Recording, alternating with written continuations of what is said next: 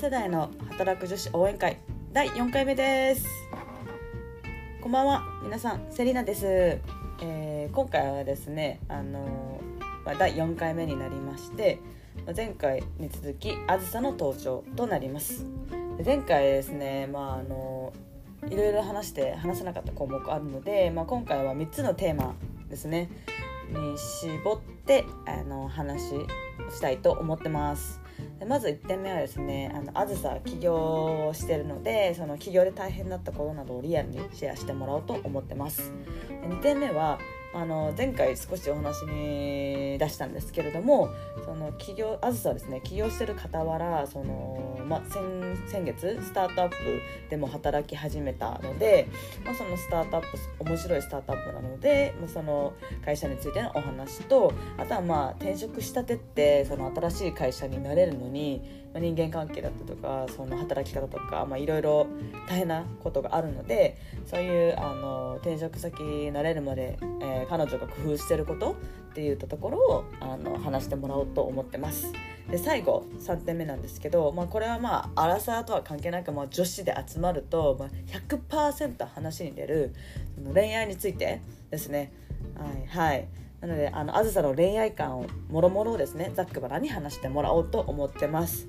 はいということでおあずさおかえりなさい。はいはい、ただいま今回エピソード4ということであずさまたまだ前戻ってきたものの、はい、まあこれちょっと収録、ね、今日はなんと日曜日です日曜日の夜です。です明日月曜日ですという。月曜日です。ねセリナはもう 明日の朝からバリバリもうめちゃくちゃやることがあって夜眠れやばいじゃん。いな。やばいじゃん。大丈夫？収録してて。アンサーはどうかね気持ち的には。はい。私私はですねあの今あの自由人で自分の仕事を自分でスケジュール決めれますので明日はですねあのアメリカで留学した時の友達と会いに行ってきますので明日オフえ、めっちゃいいじゃん。めっちゃいいでしょう。そう。その代わり今日はちょっと仕事してたよ。日曜日ですが。好きな時に働けるのが一番いいよ。そうなんです。あのトヨタ、トヨタにスノーピークが最近できたらしいんで、あずさ会いに行くからね。ねえ、楽しみ。楽しみ。そうだからあれだよね、セリーナとか私のいあのこういうリモートワークとか結構ある程度ね自分で仕事を任せてもらえるのはそういうところは利点だよね。好きないいね。ことやってればね。うん、時代の時代の変化を感じるね。ああ間違いない。もう私なんか先週なんかすごい差が激しかった。もうなんか月曜日から水曜日はめちゃくちゃ働いて、木曜日、もう5時間ぐらいしか働いてないもん。もうずっとなんか カフェでバスケ見たりとか、なんか、めっちゃいいじゃん。ね、買い物行表参道買い物行ったりとかしてたから普通に平日に。じゃあいい。いや めっちゃふざけてるから、ね、なんかあのメリハリつけれるのはいい自分でもうこの日はもう一日中頑張るみたいな感じで次の日は逆に頑張った分ちょっと買い物行ってとか好きなスポーツ見てとか。本当はねなんかやることやってたら全然それでいいと思うんだけどね、本当はね。そう、やることやってればいいの。ただ、それをちゃんとしっかり管理自分でしないといけない。間違いない。そうだね。確かに。そうなんですよ。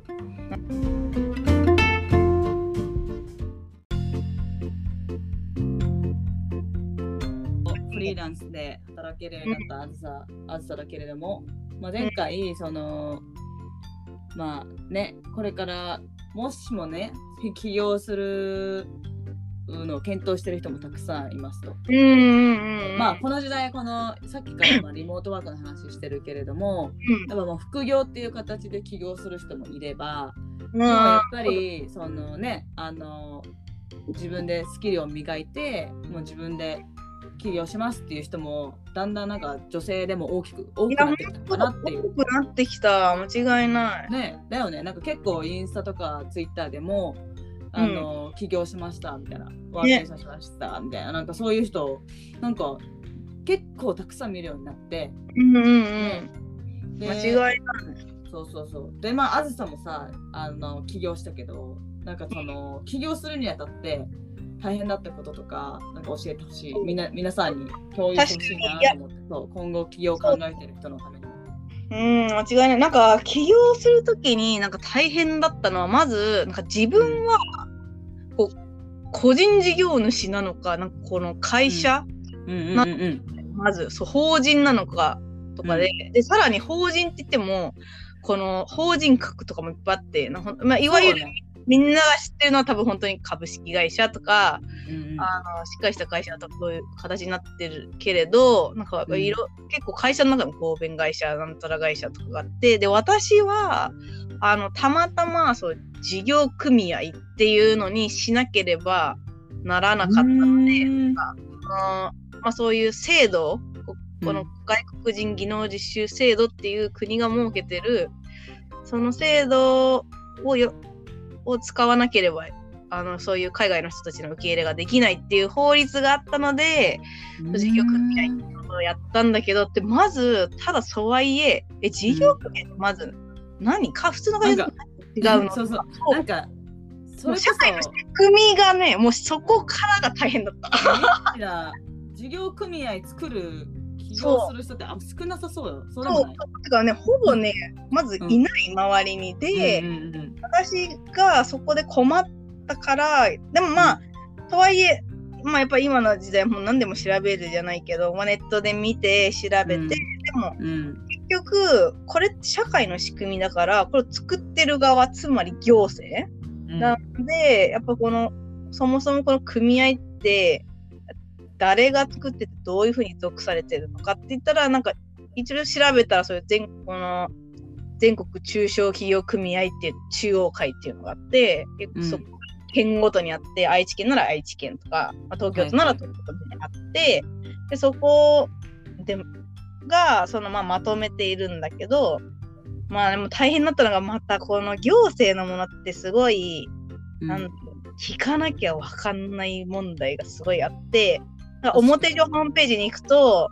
うん。なんかあの事業組合作るのにはこういう条件がいりますよとか書いてあるんだけど、うん。実は問い合わせると、うん。こ うこれめちゃ大変だったのが、うん。あのやっぱなんか何でも聞いた方がいいなっていうのはすごい思った。あそのホームページに書いてあるものが全てじゃないっていうのが分かったの。なんでかっていうと、まあ例えばこの組合を作るためにはそのミニマム4社必要ですと。こで、うん。その4社は法人でも個人でもどちらでもいいですとか、そういろいろなこういう感じで条件が書いてあって、資本金が、あいくらでとかなんとかなんとかとか書いてあるんだけど、結局、この組合を作るときの提出先って、例えば愛知県だったら愛知県あのん。産業省とか、あのはいはい中小産業省中小企業課っていうところがあってそこが最終の許可を出すんだけど、うん。ただそこに出す前に実はこの中小企業中央会のなんか名古屋支部とかにちゃんと話を通してからじゃないと、ん。書類本当は受け付けてくれないとか、どこにも書いてないのそれ。聞かなきゃ、えー。そうそうそうとかがあったりしてトリッキーだね。うん。いやそうそう結構ねなんかえこれもしこれ聞かずに知らずにたなんかやったら二度手間じゃんとか思ったりけど確かに。ほんそうねうん。やっぱり聞いた方がいいね。いやそうなんでもやっぱりまあ知らないことをやるって大変だなもそうだけどでもなんかあのとはいえまあ聞いたら、まあ、ちゃんと教えてくれるし、まああのー誰かはやっぱりやっていてすでに存在している、その事業組合っていうものだから、あのーちゃんとやっぱりそれをまとめてる人に、うん、きまずは聞くっていうのはすごい大事だよね。そうね。パーフェクトで一回で終わるわけうんないもんねそういそう。そう間違いない。うん。そう。であとはそう学んだこととしてはうん。やっぱりあのまあそう表向きと裏側っていうのでもあって世の中やっぱ聞いてみないと分かんないこともたくさんあるんで、うん確かに。政府が絡むとね、そういうの多そうね。うん、そうそうそうそう。まあね、結構あるよ。そう。大変だったと。結構大変で、で、そう今もまだもう本当にこう準備途中本当に組合を作ってからさらに厚生労働省とかに申請しなきゃいけないもの まだまだ。まだまだ厚生の許可を取るとかやっぱこの海外のやっぱり本当になんだろ日本人同士だとねバイトで取るとかすぐだけどなんか、そういうわけにはいかないんだなっていうやっぱ国をまたぐったりなんかいろんなルールが多いんだなっていうのを改めて社会の仕組み、うん、難しいなという感じですね。ね。でも本当に企業だと多分みんなあの会社がいや本当に裏でいろんなことやってくれてんだなっていうのはすごいねありがたいことだなって後で気づくと思います。きっと転職すると多分そうだからやっぱりセリーナも転職するときに思ったんじゃないかなわかんないけどその保険のやつとか健康保険が変わりますとか。そっか、それも、それも、含めが一人でやらなくちゃいけないの。うんとかね、そういう。大変、それは大変。そう。やっぱね、一人雇うとかだけでもね、うん、なんだなとか。大変だね。会社起業家？うんうん。うん。準備起業、そう、起業家ってかかっこいいな、起業とかって思うけど。うんうん、その裏にはもうたくさんのその書類の手続きとか認可とかが必要なわけで、うん、もしもあずさが今から起業する女性の人にアドバイスするなら、うん、はい何と言いますか？あまあそうですねでも私でもできるのでじゃないですけど アドバイスするとするならあでもやってみることはなんか楽しいなと思います。あの勉強ただ知らないことをやっぱ知るっていうのはすごい、あの大事なのでアドバイスとしてはなんかあのうわこんなのもあるんだっていう風になると思うんですけど、うん、どっちかというとなんかそれはそれでなんかあのなんだろう自分の知識が増えたプラスのこととして捉えるとすごいいいんじゃないかなと思う。だからやらなければ絶対知らなかったし、うん、あなんか社会の仕組みってこうなってるんだなとかあこういう事業組合作るときに例えばこう事業計画とかを書かなきゃいけないんだけど、はいはい、そういうものってやっぱそう自分の頭の整理にもなるしあ、うん、ビジネスをやっていく上での計画書とかを書くから、うん、やっぱりそのなんだろうそう棚卸しをするいい機会だし、うん、なんかそれも含めなんか楽しみながら勉強してあの急いで作るとかが必要であれば、まあ、もちろんその分、まあ、急いで勉強しなきゃいけないかもしれないけどなんかやっぱり自分の知識が増えていくのでなんかそれも含め楽しんでやってほしいなっていうのはアドバイスとしアドバイスとしてあるかな。うん、そうだよね、うん、これを聞いてる今から何か始めようとしてる方、うん、ぜひ先ほどのアドバイスを。うんそうだね。念頭に置いといてください。入れるって楽しいね。いいことだ。うん、知識が増えるのは。そうそうそう。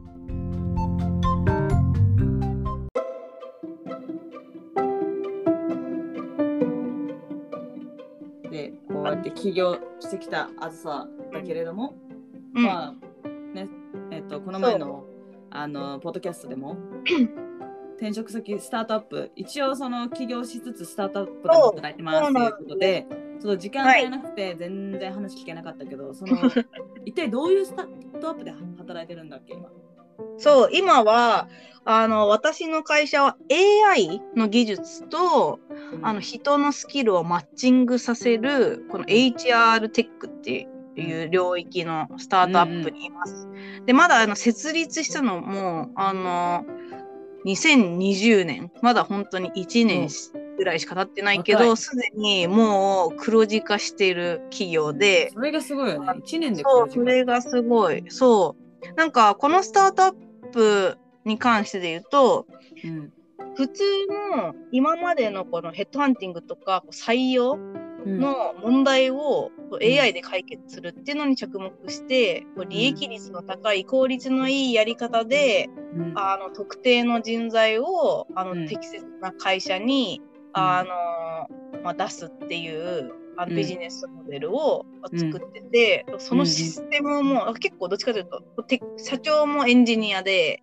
うん、CTO の人もそうアメリカのスタートアップで働いてて、あのなんか日本の大手の企業でも働いててなんかそういう自分たちで何そもそもマインジニアだからほん01でそういうのを作れてしまう人たちすごいよねゼロからそうそう作っなんかす、うん、本当にねプロダクトを一から作ってでそれを実際になんだろう運用してでなんだ適切な人材を見つけてその会社に、うん、あの何紹介してリクルーティングの事業として収益を上げているっていうのをすでにこのなんか1年でやり遂げてるのって成功だよ。本当にね。スタートアップ。いや、すごいなと思う。私も会社、なんかさっきも言ったけど、そもそも起業する手続きとか本当にそういうのだけでも大変なのに、うん、なんかプロダクトを作ってでさらに私はあの営業とかマーケとかそういう組織づくり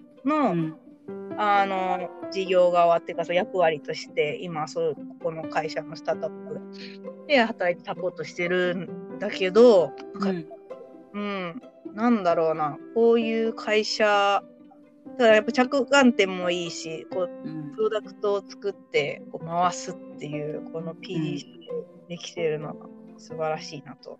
そのテクノロジーももうね AI って、うん、これはまあセリナ情報なんですけど、うん、あの 去年のその資金調達ランキング日本で起きる資金調達ランキングの1位がその人工知能 AI ををテクノロジーを使ってるスタートアップで。なるほど。だからもうその、まあ、AI ってグローバルに見ても一番一番その着目されてるテクノロジーであるし、うんね、もうまさに今のトレンドを取り入れてビジネス展開してるいい会社だなってなんか聞いてすて、そう。でしかもそのあずさがさその自分の起業するビジネスもさ、うん、その外国人の人材、ね、採用人材採用ってとこでも、うん、なんかすごいスタートアップ働きながら学べて自分のねあの会社に生かすことできるんじゃないかなってめっちゃ思って。そうなんかなんか全然領域は違うけれど、うん、あのあいつか何か点と点がつながったらいいなと思って、うん、ここのスタートアップをやることに、うん、うん、したもある。なんかすごい良い流れというかね。ぱっと見はね、ちょっとどういうふうにつなげられるかまだちょっとわからないけど、なんか。やりながら経験積んでからって感じ、ね、そうだね。そういうのってね、うん、最初はわかんないけど、でもやってたらいつかわかるようになるし、うん、しかもそれを、その経験とか知識を生かして、ね、もっといいものが作れたりとかさ。いやー、本当にそう思う。そうそうそう。なんかやっぱりあの自分の視野を広げるためにも、なんかもちろんそうメインでこれやりたいみたいなことはあるのはあるでいいんだけど、なんか個人的に、まあ私の性格上かもしれないけど、結構私はどちらかというと、マルチにいろいろあのアンテナを張ってたいタイプだったので、うんうん、逆にスタートアップ、そうそう、スタートアップで働いたことないな。今まで逆にちょっと大手寄りな方だった。大手ベンチャーだった。ね、ベンチャー感もわかるけど、なんか本当にこう01でやっててなんかすでにうまく回してる会社のなんか、でなんかどういうところができてるとそうなるんだろうかなとかあとはやっぱりとはいえ全部完璧ではないのでもちろん私も入ってからあのあこういうとこたいなって思うところが見てたりもするので、うん、まあ、そういうあの一緒に作っていけるのは面白そうだなと思ってそうこのスタートアップでそう決めました。すごいいいところで、ね、うん、あの自分の企業のビジネスもやりながら、うん、スタートアップで働けるってすごいいい機会だなって思ってる。し。で、その、ね、やっぱでも、まあ、転職といえど、今まで働いたことのない会社にいやそう知らない人たちとまたゼロから関係築き上げていかなくちゃいけないしっていうのですごいね転職のDay one とかすっごいなんかなんていうの緊張したと思うんですけど、うん、私もなんか結構そのその今の会社に転職してきたのが2年前でで、まあ、金融機関からコンサルってなんか似てるようで全然似てなくて。そうそう似てるより全然似てなくて。そうだよね。そう。でコンサルって聞くとなんかすごい人も怖そうだしみんななんかできてなんか自分できないから怒られたりするのかなとかすっごい不安だって、そう。やっぱ転職しては大変なこといっぱいあると思ってて、それに関してどういうふうな工夫をしてるの今どういう工夫をしてるのかって聞きたいと思ってるんだけど。はい、工夫、なんか工夫してることっていうか、意識してることは、うんうん。なんかやっぱりあの、過去と比べずに、なんか今に集中してみるっていうあのポイント、その例えば、あの、前の会社はこうだったのに、なんかここは、なんかこれできてないんだなとか、なんかそういう、なんか、その何、変に比べたりとか、うん。その、なんか自分が凝り固まった偏見で、うん物事をジャッジしないように、うんあの、客観的に見るっていうのはすごい意識しています。なんか、その、な、なんでだろうね。これは、なんかやっぱり、もともと私は新卒から、なんか7年も同じ会社に行ったので、うん結構やっぱカルチャーが染みついている自分っていうのがあるんだなっていうのを、あの、自分でも思ってる。なんかすごい大事にしてるポイントとか、やっぱ、あの、ずっと働いてるよ、それは。うんそう、なんかやっぱ、まあ、部部活みたいな感じじゃないけど、なんか例えうんば野球部とサッカー部がね、うん全然カルチャーとか、あせ洗脳されたりとかねそう。そうそう、洗脳されてるとか、あとなんか練習メニューも、まあ、同じね、試合に勝つは一緒だけど、練習メニューも違う、勝つ違うとかが、まあ、あるのと一緒で、うんなんかやっぱりその、何かに属すると、結構そのカルチャーが自分を形成する、されてるから、うん。とはいえ、なんかそれを押し付けがましくしちゃうのも良くないし、特にスタートアップって、なんか、うん。やっぱりなんだろう、何事もそのなんか吸収しちゃえるからこそ、これが正しいんだよとかなんか言っちゃったりするのも良くないなと思ってるので、なんか、だからこそ、その、それ、彼らのなんか意思とか今やりたいこと、あの頑張ってることをなんか尊重するとか、なんかその違いを、あの、すごい、なんだ、ポジティブに捉えるっていうのをすごい大事にしてる。な考え方としては、前に、前の回で話したこうマインドフルネスっていう考え方があるんですけど、なんかそれは別に、なんか、自分が普段の生活でも大事にしているし、特にこう転職した先でも、うん。このマインドフルネスっていう考え方は大事にしているかな。マインドフルネス、まあ、うん。何言って感じだけど、そう簡単に言うと本当に、ん。偏見を持たず、いい悪いのジャッジをせず、ただ客観的に見るっていうそういう心の状態。と、う。ん。確かになんかその転職したての時私も思い出すと、そうなんか前の会社に多分慣れすぎてて、前の会社ではこれ OK だとなんでここではダメなのとかああもうこんなにこんな風にこう言われたりするんだったら前の会社の方が良かった転職しなしなかった方が良かったとか結構最初のね3ヶ月ぐらいで思ってた。うん、そう、やっぱり、なんかね、まあ、人間、この、まあ、その、欲しいものがななんかなんだろうね、やっぱ、あ、あれがないと次これ欲しいとか、なんか、そういうふうになりがちだけど、まあ、なんだろうね、その、完璧じゃない、なんでも完璧なものはないっていうのを、その、まず理解して、受け入れる。それ、その視点で臨むと、やっぱり、なんか例えば、この比較しても、あ、逆に、スタートアップって最初はこういうのがないんだなっていうのを気づいて、あ、うんじゃあこれ、あのーやればいいんだなっていう、その、方向性が、この、素直に受け入れられて、次やることが明確になるっていう考え方になるから、なんか、えないからダメじゃん。なんだよ。とかいう考えよりかは、あ、うんこれが、あのーあった方がより良くなるから、これ一緒に取り組もうとかで、あの、うん口やるべきことが明確になって、あの、モチベーションにも上がったりするので、こういうマインドフルネス的な考え方はすごい、あの、転職した時には大事なので、ううんうん、確かにね。まあ日常生活で結構その考え方大事そう。そうそうそう、本当にこれ別に仕事じゃなくても恋愛とかも一緒で、なんか、うん、例えば、ね恋愛で活かせそう。そうなんかやっぱり、例えばあ元彼と違って新しい人って、なんか、うん。こうやって言っても、なんかこれしてやってくれないんだなとかじゃなくて、あ、うん。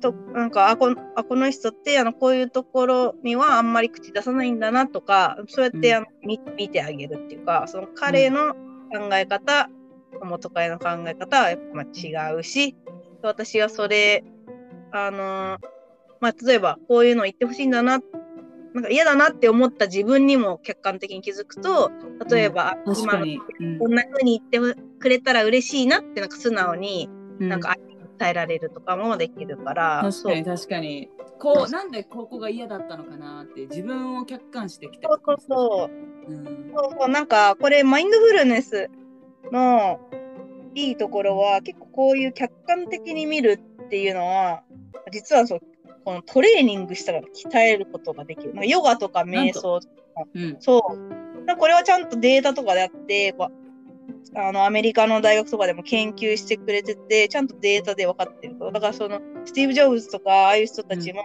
よく、うん、結構世界の賢人たちはこう瞑想するとかやっぱ言われてたりするんだけどそれはすごい理にかなってる。その脳科学的にあのちゃんとそういうデータがあるからなんか日本だとちょっとあ怪しいなとか思われたりする人もいるかもしれないけどそうちゃんとねこれ結構ロジカル上っていうかなんだろうデータ的にもそう理にもかなっててその脳がここなんかイラッとしたら興奮して本当はなんか言いたくないこと言っちゃったとかあの時こうやってなんかなんであんな行動取っちゃったんだろうとかあるは、うんうん、でも人生の中でそういう場面あったりするかもしれないけど、うん、実はこういうふとした時のそのセルフコントロール実はそう鍛えられることができて、うん、その鍛えられる一番簡単な方法がその瞑想って言われてるから結構今えそう。その瞑想といえば瞑想瞑想といえばその、うん、ジェシカジェシカがあの瞑想トレーニング8週間やってたよ。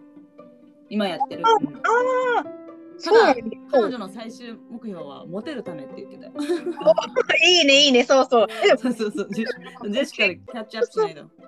間違いない。だってなんかそうえいいね。なんか着地そうだとモテるってつまりやっぱり相手のいいところをなんか素直になんか、うん、ダメなところも悪いところも素直に客観的に見て、うん、自分に合わないとかなんかそういうなんだろうね。相手ありのままの自分でそう受け入れてもらえるとか。うん。めっちゃいいと思う。マジしかつながった。本当はね。でもモテる。ジェシカとあずさ友達なんで。そうなんです。ここでつながってる。今度ちょっとジェシカも入れてやろうか、これまた。ジェシカも入れてやろう。あ、それめっちゃいいね。ね、楽しそう。そう。ねちょっとマインドフルネス大事だね、この考え方。マインドフルネスいいよ。そのモテるためにもえそりゃそうだよね。確かに。だって、ねネガティブで文句言ってる女子より、やっぱりね、ねちゃんと。特に男子とかね、やっぱり、その、自分のことのいいとこ見つけてくれる女性の方が、そりゃね、好きになるよね。いいね やっぱね、あのちょっと最近セリセリナは仮想通貨で 投資した資産の価値が半分ぐらいになっちゃってるんで、マインドフルネスで客観視して落ち着こうか、一、うん、回。そう。落ち着こう。そうそう。と、だってお金の動きっていうのは、まあ、世の中の動きじゃないけど、まあ、それは良くなり悪くなりだから、まあ、その、まあ、いいね、いい時はいいし、悪い時は悪い。うん、だから、うんまあ、あんまりそれに左右されず。うん、そうね、今ちょっと、仮想通貨マーケットはめちゃくちゃ荒れてるから自分も落ち着きたい。そうそうそう。まあなんかどうなんだろうね。でも客観的に見るとさ、それは多分こういうコロナとかのそう時代の変化があるからそういうものも今なんか不安定になったり。逆にさ、コロナだからなんか何？実務用的な金がなんか流行ってるとかそういうのも聞いたりするけど。まあでもちょっとしたらまた変わるんじゃないかな。どうだろう。またね、そう思うの。なんかコロナに入ったからこそ仮想通貨もなんかみんな投資し始めたし、うん、上がったしとかね。いろいろやっぱりね上がり下がりがあるわけだから。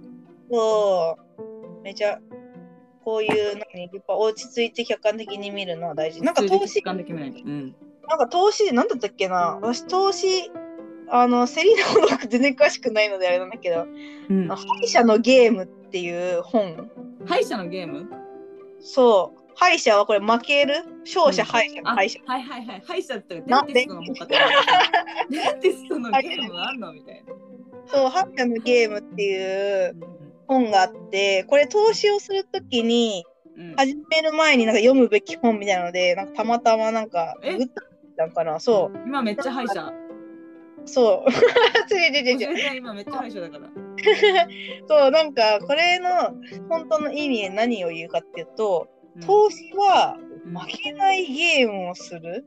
うんこう負けないゲームをする。勝ちに行くみたいなスタンスじゃなくて、いかに負けないかが、じゅ負けないかっていう考えがすごい重要らしくて、で、なんかその本読んだ時に、あの、なんかそ孫子ってわかる？なんかあの、中国のなんだっけ？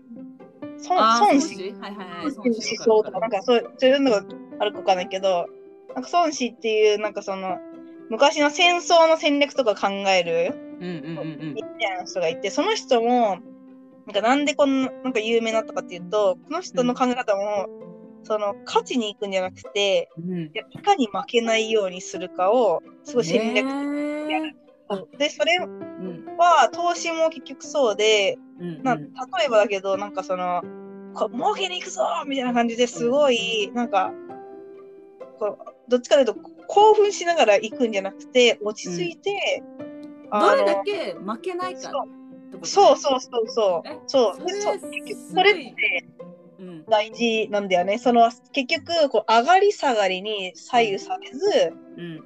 その上がったよしこれでなんか儲けるぞみたいな感じのスタンスでいくと下がった時にうん。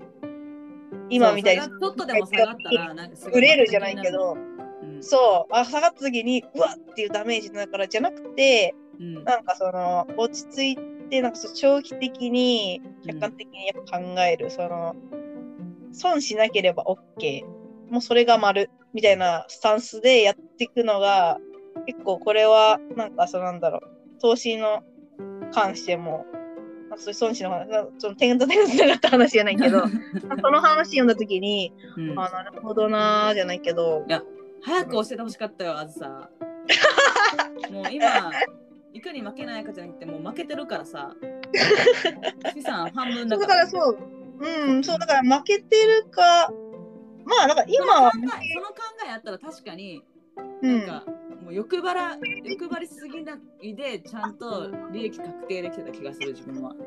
そうそうそうそうそう、ちょっとでもプラスになったら投資は丸みたいなね。そうそう、はいそういうスタンスがいいね。うん。なんか早く教えてほしかった。そうそう、なんか、そう、私もこの、あ、とか言って全然ちゃんと言ってないんだけど、なんかね、資産のポートフォリオじゃないけど、うんやっぱなんか何か儲けようみたいな感じでドーンってつぎ込むんじゃなくて、それ私がやったことよ。そう日本日本の株、海外の株、何々の株とか、そう仮想通貨ねみたいな感じで分散バランス、なんでもバランス、うんそうそうそうそう、みたいな感じで。だからなんかいいんじゃない？その一個は学びだよね、そういう、あ、セリーナみたいに、あ、一個バーッとしちゃってダメだったな、もうそれは学びだから、学び高いな。高いこの学び。そうそう、この学びは深くて、逆にそれがないと、うん。まあ、人間ね、やっぱ失敗しないと、その、うん。ちゃんと学ばないじゃないんだけど、やっぱ痛い目にあって本当に。見直すじゃないけど、いやー、痛いもん、毎日。そうでもなんか今さ、わかっこのさ、なんかなんだろう、30手前で分かった時点でさ、うん。これからなんかやっぱ資産を作って、うん30代、50代の、そうん、確かにまだまだ時間はあるしね。そうそうだからそのなんか学びっていうか、もう次さ、わかんないけど、より大きくさ、うん。資産が形成されていくときに、まあうん。多分逆にこの学び早くしてたからいいいいと思うじゃないけど。本当だ、役立つよ、もう。今後そういう勝つためじゃなくて、どれだけ負けないかにそうそうそうそう。うん。着目して投資していこう、私は。うん、なんかね、やっぱ長期的に見て、こう上がり下がりがあるっていう、それも理解して臨むっていうのが大事だね。まあもちろん、あの、何？本当にああいう投資で稼いでる、ななんだ？インベスターみたいな人？うんうんとは思うけど、まあ、それはそれでも職業上そういうふうにやらなきゃいけないなら、まあそれはギャンブルっぽい感じでやればいいけど、うん目的がそういうわけではないなら、マインドフルネス的なそういう、ちょっとマインドフルネス。てれないゲームも、なんだな、これはという、そもそものスタンスで受け入れてそうね。対応マインドフルネスをあのあらゆる生活の場面で使いこなす。いや、マジでね、あらゆる生活に使えるよ。マインドフルネス最強だと思う。こう何の悩みでもそう、こう人の、大体の悩みって、うん。そう私がね、気づいて、こう悟った、悟りみたいなんだけど、あの全ての悩みってあの、自分が勝手に持ってる偏見からうんあの悩みって全部出てくるんだよね。ああ、あの人こうやって思ってんじゃないかなとか、うん。か、確かに。ことしちゃったんじゃないかなみたいな、それ勝手に自分で思ってるだけで、あの全然そんなことなかったみたいなとかがあったり、なんか、ね、わかんないけど、さっき言った恋愛とかも、あーなんか、うん。この人、私とデートして楽しくないかな、大丈夫かなとか、なんか、メンヘラ系じゃん、それ。いや、わかんないけど、そう勝手に偏見を持って勝手に悩んでるみたいなのが大体のことは多いので。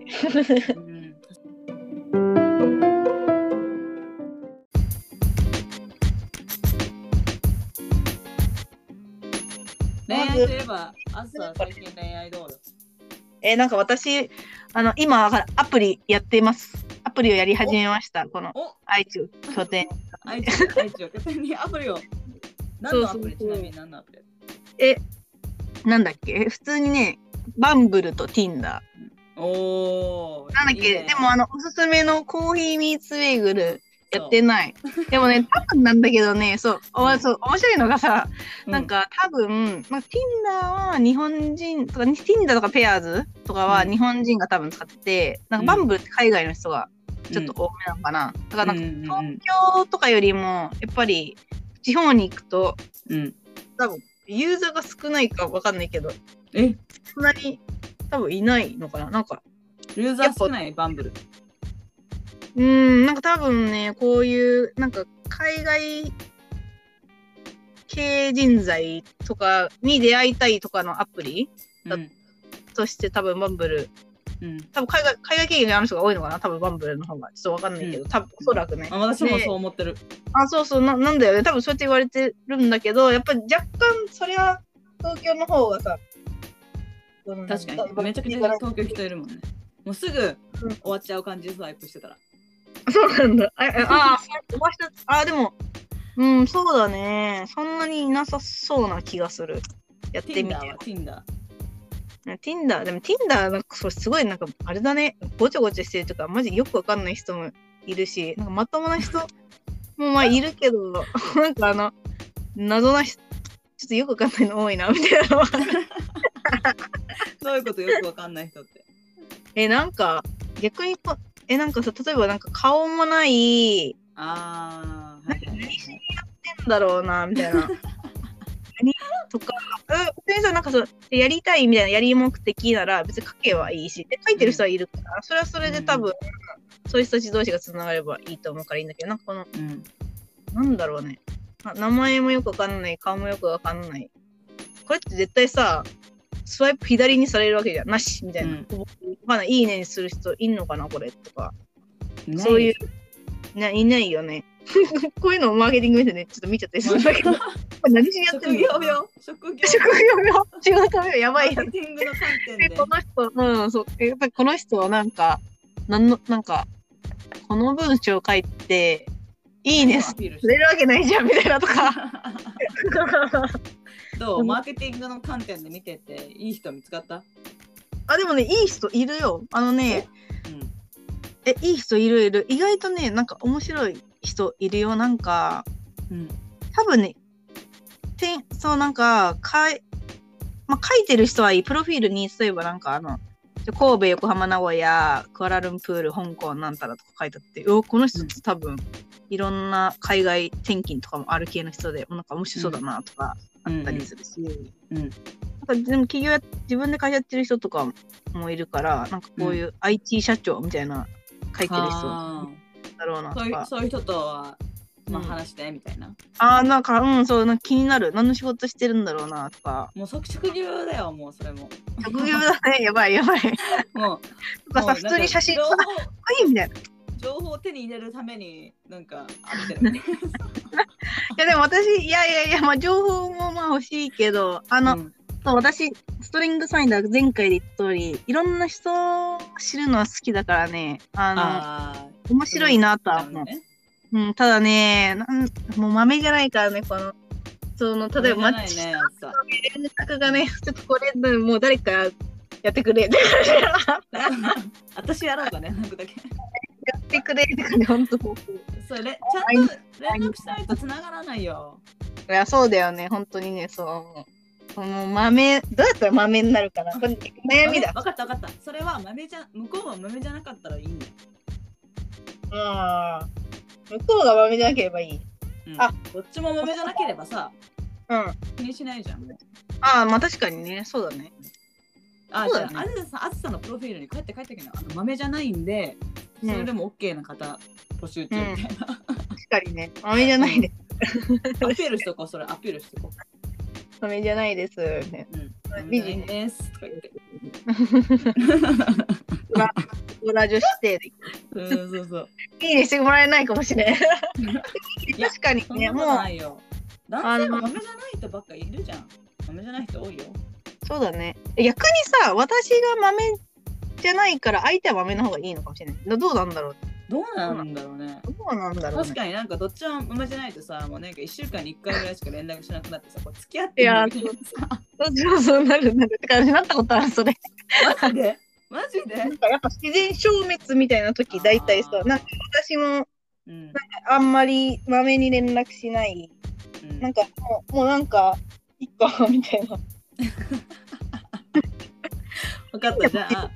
欲しいな、ちゃんと、うん、なんか毎日電話とかわかんないけど、うん、ちゃんと連絡するタイプじゃん。あ、うん、そういうのね、マジ。逆にそういう人の方がいいのかもしれないね。確かに。じゃあ、こうしよう。ま、豆じゃないんですけど、うん、頑張って、うん、しつこく連絡してくれる人募集中とかしてます。募集中私は豆じゃないんですけど、あなたはちゃんとしつこく連絡してくださいね、無視されてもみたいな。確かにね、豆じゃないので豆な方嬉しいですみたいな。あ、そうそうそう、あ、かわいい、それかわいい。豆じゃないんですけど、みたいな。うん。でも確かに、目は目は目は豆ですって言っとこう。そうそうそう。いや、まあ、あの、確かにね、別に仕事とかはするのにね、こういうのなんかサボっちゃうんだよね。多分私そう自分モチベーションがね自分だと、うん、まあ、自分にしか迷惑かかんないからまあいいやってなっちゃうからね。これ多分ねよくない。それそれさサクリファイスしてるんじゃない？自分のことむしろさ。あ自分第一でしょだってさ何がねっても自分が一番だよ。まあね確かにね。そうだね、うん、うん。自分だからまあ一家で多分サボっちゃう癖があるけどそうだね。それはつまり確かにね自分一番になってないね。ダメだね。そう、自分一番にして。そうだね。確かに。自分ファースト。うーん。自分ファースト。うん。大事だね。でもその考えマジ大事だね。ほんとそうそう。なんか、うん、今聞いててなんかすっごい自分の人生なのになんか誰が中心にいるのか分かんなくなってきたよ。いやでも、いやそうそうそうそう。でも自分見失いためにやっぱ自分ファーストの考え大事だよね。なんかこれ、うん、何のためにやってんだろうね。自分が満足できて、うん、それをみんなに還元できるんじゃないかな。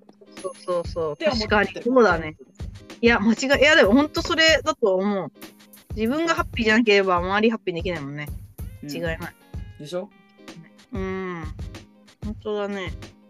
ということいやとはいえね、確かに、うん、まあ、あの、恋愛多分私のとはいえなんで多分このズボラになってしまうかはね、うんうん、優先順位が多分若干低いんだと思う。この恋愛のジャンルに関して。なんか、うん、スタンフォードの、うん、今日何だったっけな。スタンフォード式ライフキャリアプランみたいな本読んだことあるんだけど。なんか自分のキャリアも結局あわざわざなんかね自分のキャリアをデザインするスタンフォード式キャリアデザインうん、みたいな本があるの、はいはい。うん、そのそれはなんかデザインを教える人があこれってなんか人生もデザインだなみたいな。うん。面白そうそれそれの講義をそうスタンフォードでやったらめちゃめちゃみんなに人気だったっていうのがあってで本になったっていう経緯があるやつなんだけど、うん、それに書いてあったのがなんか、うん。自分の人生をカテゴライズすると、うん、さっき言った恋愛あと家族、うん、仕事趣味みたいな感じで大体分かれてて、うん、なんか自分の満足度、うん。自分のキャリアとか人生で、例えば、プライオリティを優先順位つけるの。私は、例えば家族が一番とか、で、いや、うん。私は恋愛が一番とか、私仕事が一番とかで、なってて、で、その中でね、私多分、恋愛そんなに一番じゃなかったんだよね。だからなんか、確かに確かに。ちょっと私、そう、結構やっぱり、なんか、多趣味、なんか仕事じゃないけど、仕事趣味がね、結構うん。優先順位高いから。い、やーかっこいいよ。あ、だから多分、ちょっとこういう、なんか、こまなんかそういうアプリで出会うみたいなのも、うん。ちょっとサボり気味にな。る低いのね多分。若干ね。だからなんかそういう、じゃなくてなんか、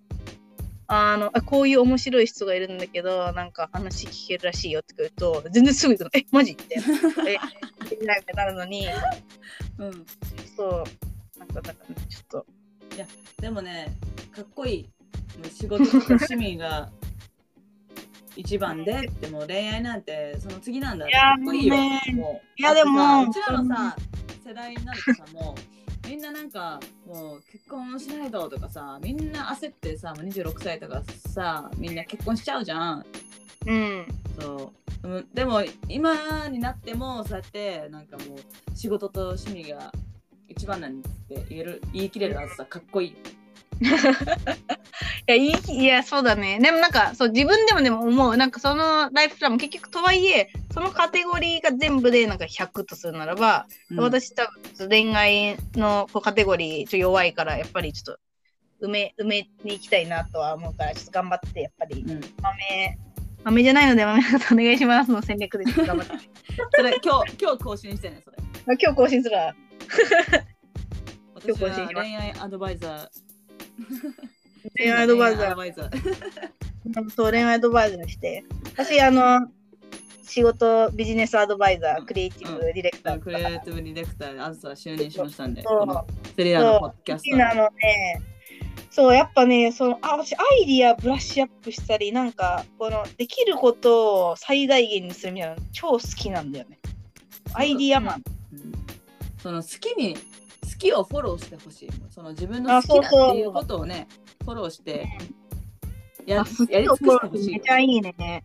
うん。私のできること、好きをフォローして最大限にするみたいなのね。それそれそれそれ得意。なんか。それなら。うんうん、そういう仕事ないかな。お待ちしております。教えてください。はい。あのあずさ福祉あんのかね。なんださ起業家でもありスタートアップでも働きまだ仕事を募集してるそうです。やっぱり仕事と趣味が一番だそうです。恋愛はあまり興味ありません、やばいやばいやばい。そうだからその中で、なんか、いやいいやぐらいな感じなの。そう。うん。好きなことやってて、その中で、うん。なんそうか、ね。まあ恋愛あればプラスアルファではみたいな。いたら、あ、もうそれは素晴らしいと思ってるので、なんか、そうそうそう、やりながら、なんかいい人あって、いいなって思ってくれたらもういいやっていう感じ。あずさの、あのー恋愛報告をお待ちしてますんで。はい、そうですね。今日もたくさん話せました。はい、ですね。ちょっと今日は、実はこの、あの、ポッドキャスト始まる前に、あずさからはいろいろと、あのーこのポッドキャストに関する、ね、あの、アドバイスもらったんで、確かに、この収録の前に1時間ぐらい話したからね。そう、話して、いろいろ相談乗ってもらったんで、セリナ。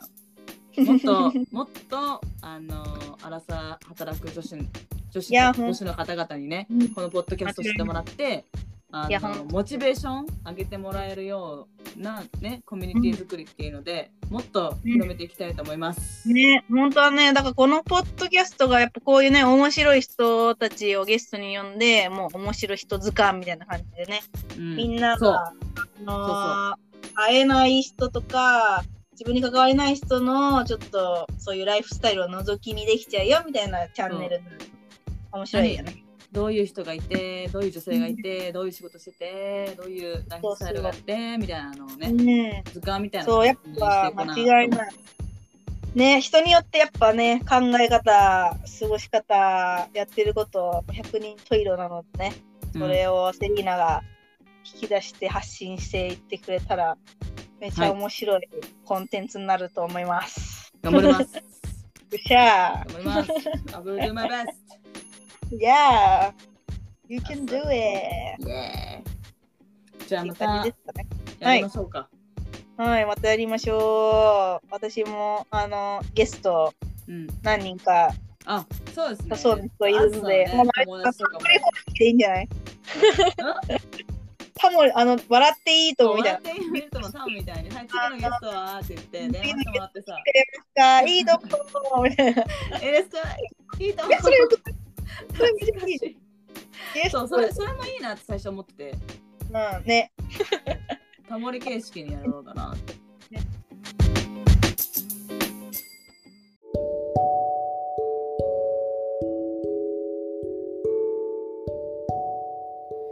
今回は2回にわたってあずさとポッドキャスト収録させていただきましたあずさお話 Thank you very much あずさはですね、まあ、形にとらわれないで自分のやりたいことに向かって突き進んでいる姿すごく素敵だしいつも刺激されてます、まあ、アラサー女子だからこうならなくちゃいけないとかっていう定義も世の中に存在してないですし自分がやりたい分野だったりとかあとはまあ頑張れる分野で思いっきり取り組むのが長期的に自分のためにもなるし、まあ、自分がなりたい姿に近づくのだと思います。まあ、あのこれはセリナの話になるんですけどセリナもあの新卒も銀行に入って、まあ、その時付き合った3年ぐらい付き合った彼氏もいたし、まあ、将来的に経済面キャリアの面とかっていうのもあの保証されててでまあもう荒さになったんでその当時長年付き合ってた彼氏とも、まあ、結婚しようかなって思った時期というか、まあ、婚しかけた時があったんですけどでも実際なんでそのまあ争っても2 5 6の時ですよ。そう若い時になんかこう将来もう決めちゃおうって思ったのかというとやっぱりこう自分の意思っていうよりかはその周りがみんな結婚していってるしあとは世間体として30までに結婚して子供を産むっていうのがやっぱこう女の子があるべき姿なんだろうなってこう思ってたっていうのが、まあ、一番で自分の意思じゃなかったんですよね。でまあそういろいろあってその会社も転職して今の会社で働いてるし、まあ、その結婚する話っていうのもなしにして新しく人生をあの踏み踏み込んだわけなんですけどやっぱこうすごいその今今すごいあの後悔してなくて逆に良かったなと思っていてこう人と比べたりとか世間がこう言ってるから周りがこうやってるからとかっていうのは全く関係ないですしまあ自分の人生本に出されると本の著者って自分なんですよ。だからもう自分がやりたいように生きればいいんですよ。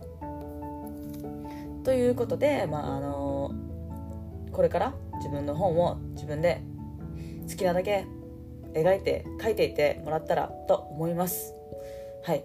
でまあ次回ですねちょっと面白いゲストをあの招待しようと思ってまして、まあ、彼女は日本人じゃないんですけどあの海外でいろんなあの経験をいろんな海外で経験をしていてで日本とまあ海外の女性の考え方の違いとかあの他にもなんか面白い話たくさん準備してくれてるみたいなので、まあ、彼女を招待して話したいと思いますのでこちらも楽しみにしておいてください。はい、ではえっと今月もう6月入っちゃったんですけど6月梅雨になりますが良い月を過ごしましょう。